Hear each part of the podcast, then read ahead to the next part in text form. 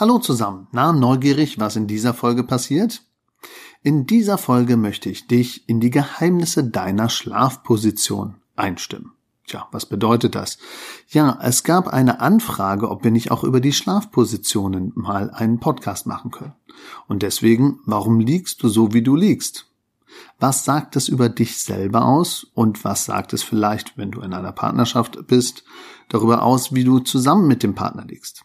Also das Wechselspiel der Schlafpositionen ist natürlich ein Spiegel vielleicht auch deiner Seele. Bist du auch schon so gespannt wie wir? Ja, es geht also konkret um die Schlafposition, die du am liebsten einnimmst abends, wenn du im Bett liegst. Entweder alleine oder mit deinem Partner zusammen. Also los geht's. Viel Spaß bei dieser Episode zu den Schlafpositionen und all das, was dahinter steckt. Bitte nur nicht zu ernst nehmen, sondern vielleicht auch mit einem differenzierten Schmunzeln zuhören, weil vielleicht nicht alles passt zu dir und deiner Partnerschaft. Sleep and Perform.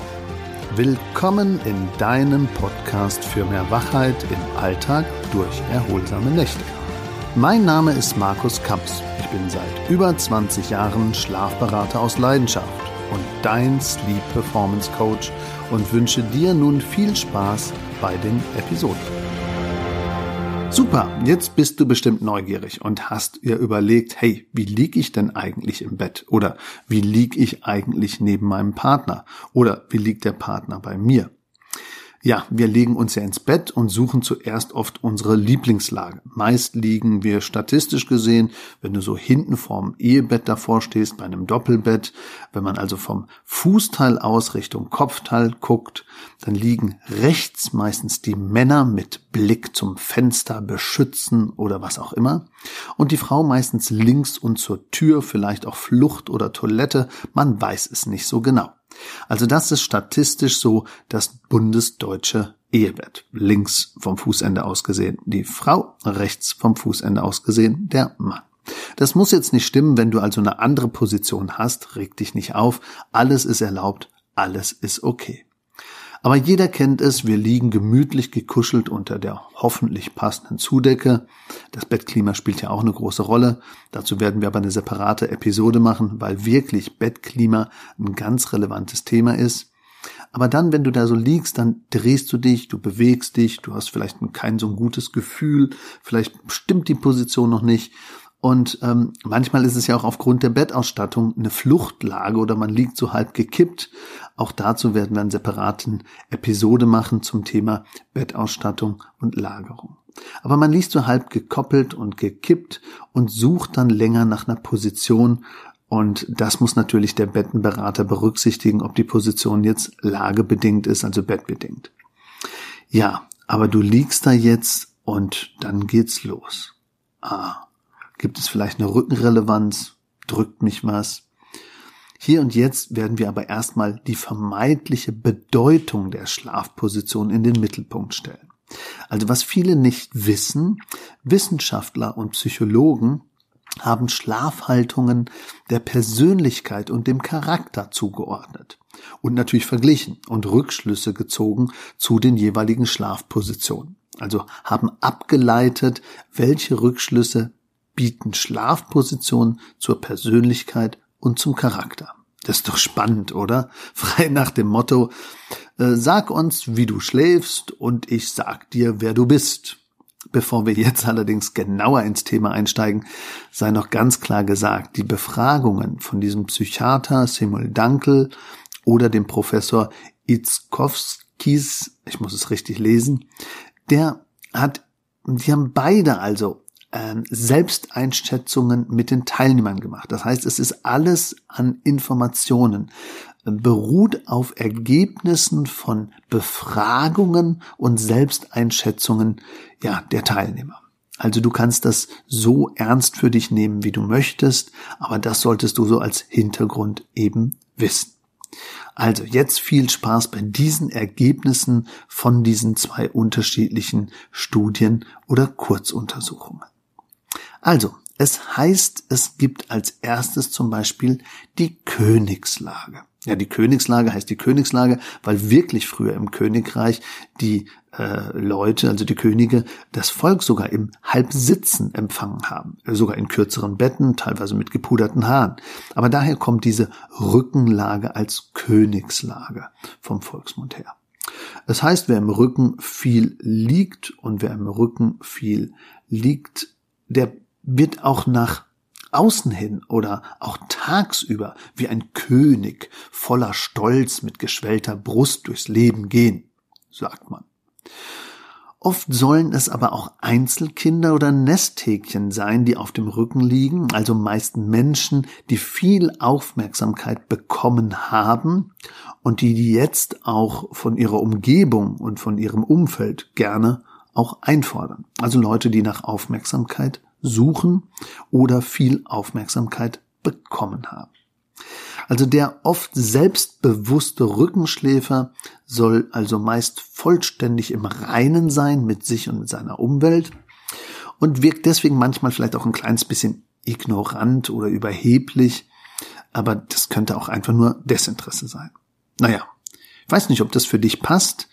Ähm, passt es? Bist du der Königsschläfer? Bist du einer der 15 Prozent der Rückenschläfer? Oder direkt mal gedreht, zack, andere Richtung, auf dem Bauch. Also richtig auf dem Bauch. Das kann oft natürlich eine Fluchtlage sein, auch vom falschen Bett, dazu aber in den nächsten Episoden dann eben mehr. Aber der Bauchschläfer, der sehr perfektionistisch veranlagt sein soll, der soll auch besitzergreifend sein. Und der liegt dann halt gern auf dem Bauch. So als, ja, sein Nest, als seine Entspannungsposition. Nur zum Entspannen und zum Einschlafen geht das natürlich auch oder jede Nacht ganz stark, je nach Ausprägung eben auch. Je nach Ausprägung kann die Bauchlage mit umklammern und festhalten von Kissen sein oder auch ohne. Also das zeigt eher, wie intensiv vielleicht diese Persönlichkeit oder Charakterzüge dann stimmen. Ein Hinweis geben, um also Kontrolle zu behalten. Also das mit dem Kissen festhalten sollte also einen Hinweis geben, ob man praktisch die Kontrolle behalten will oder nicht. Also wenn du dazugehörst zu diesen Bauchkissen festhaltern, dann willst du tagsüber wohl auch alles im Griff behalten und Überraschungen vermeiden und solche Dinge. Also der Bauchschläfer, sagt man allerdings zusätzlich, wäre sehr pünktlich, sehr detailverliebt und hat einen extremen Ordnungssinn. Also dieses fast schon pedantische Verhalten sollte über das etwas dünnhäutige und unsichere Nervenkleid hinwegtäuschen. Also die wahren inneren Werte sind dann halt ein bisschen anders. Ja, was dieses Nervenkleid eingeht, das zeigt sich darin, dass er auch Planänderungen wohl überhaupt nicht mag, wie es hier zu lesen steht. Tja, nun passt das besser zu dir? Besser als die Königslage und der Rückenschläfer? Bist du jetzt mehr der Bauchschläfer? Dann gehörst du wohl zu den zehn Prozent der Bauchschläfern. Dann gibt's natürlich noch die leichte Seitenlage, also die gerade Seitenlage, also die nur leicht gekippte Seitenlage oder richtige Seitenlage. Dann sagt man dir nach, wenn du das so machst, dass du ein gutes Gleichgewicht hast, eine innere Balance.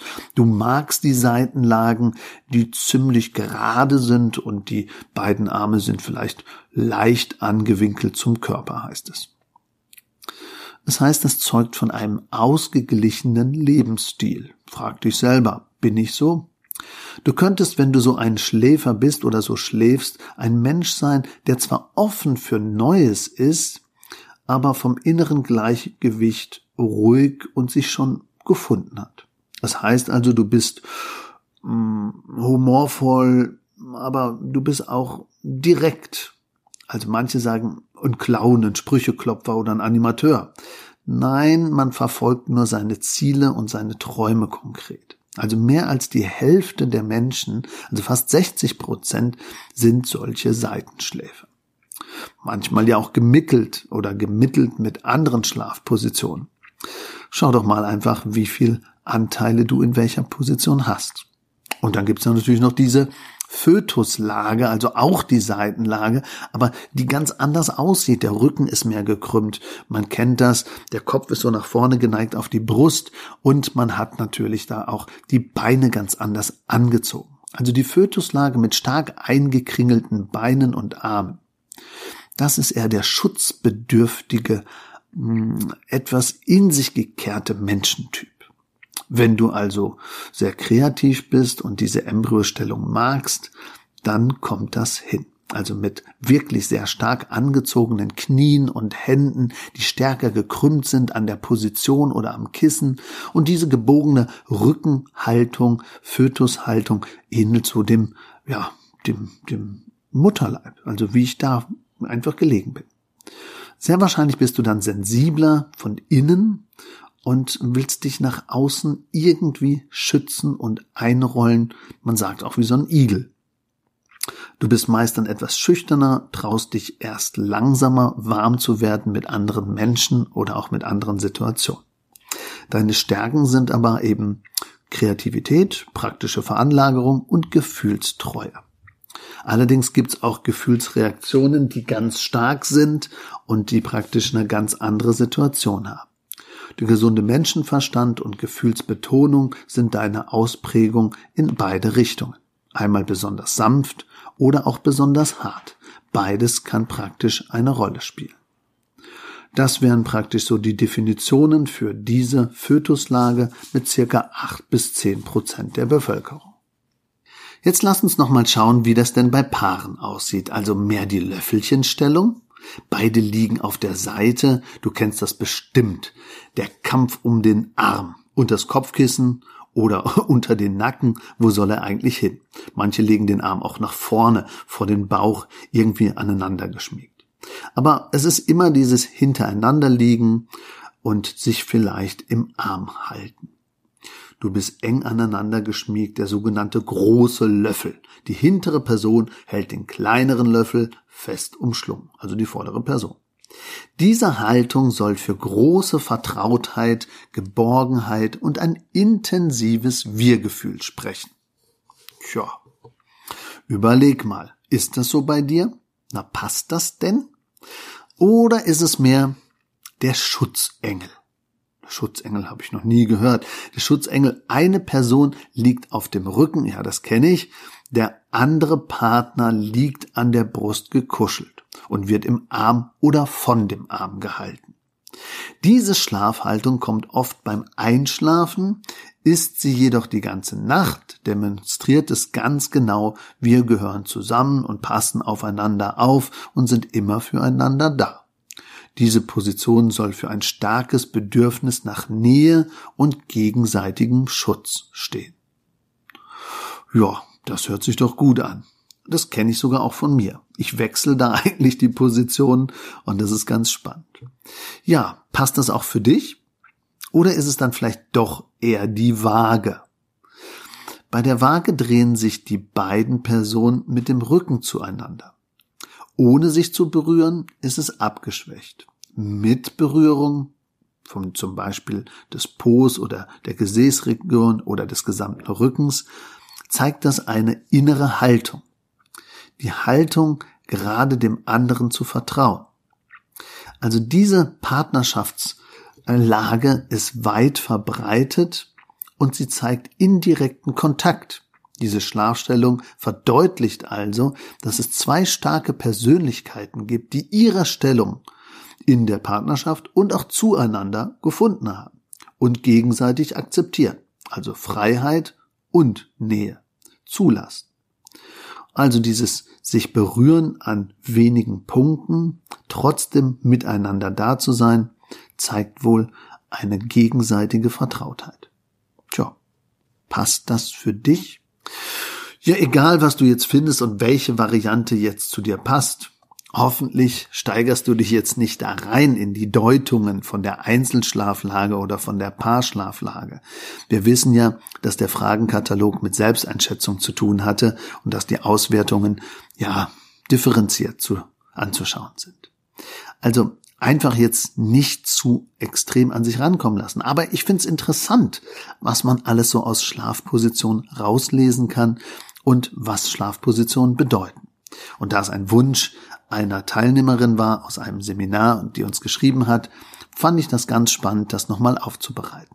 Also dir ist wohl jetzt erstmal klar geworden, dass bettbedingte Schlafpositionen natürlich auch mit dem Rücken, mit der falschen Bettausstattung zu tun haben, aber das sehen wir ja dann in einer anderen Episode. Hier die charaktergekoppelten Besonderheiten oder die paarbezogenen Positionen fand ich ganz spannend.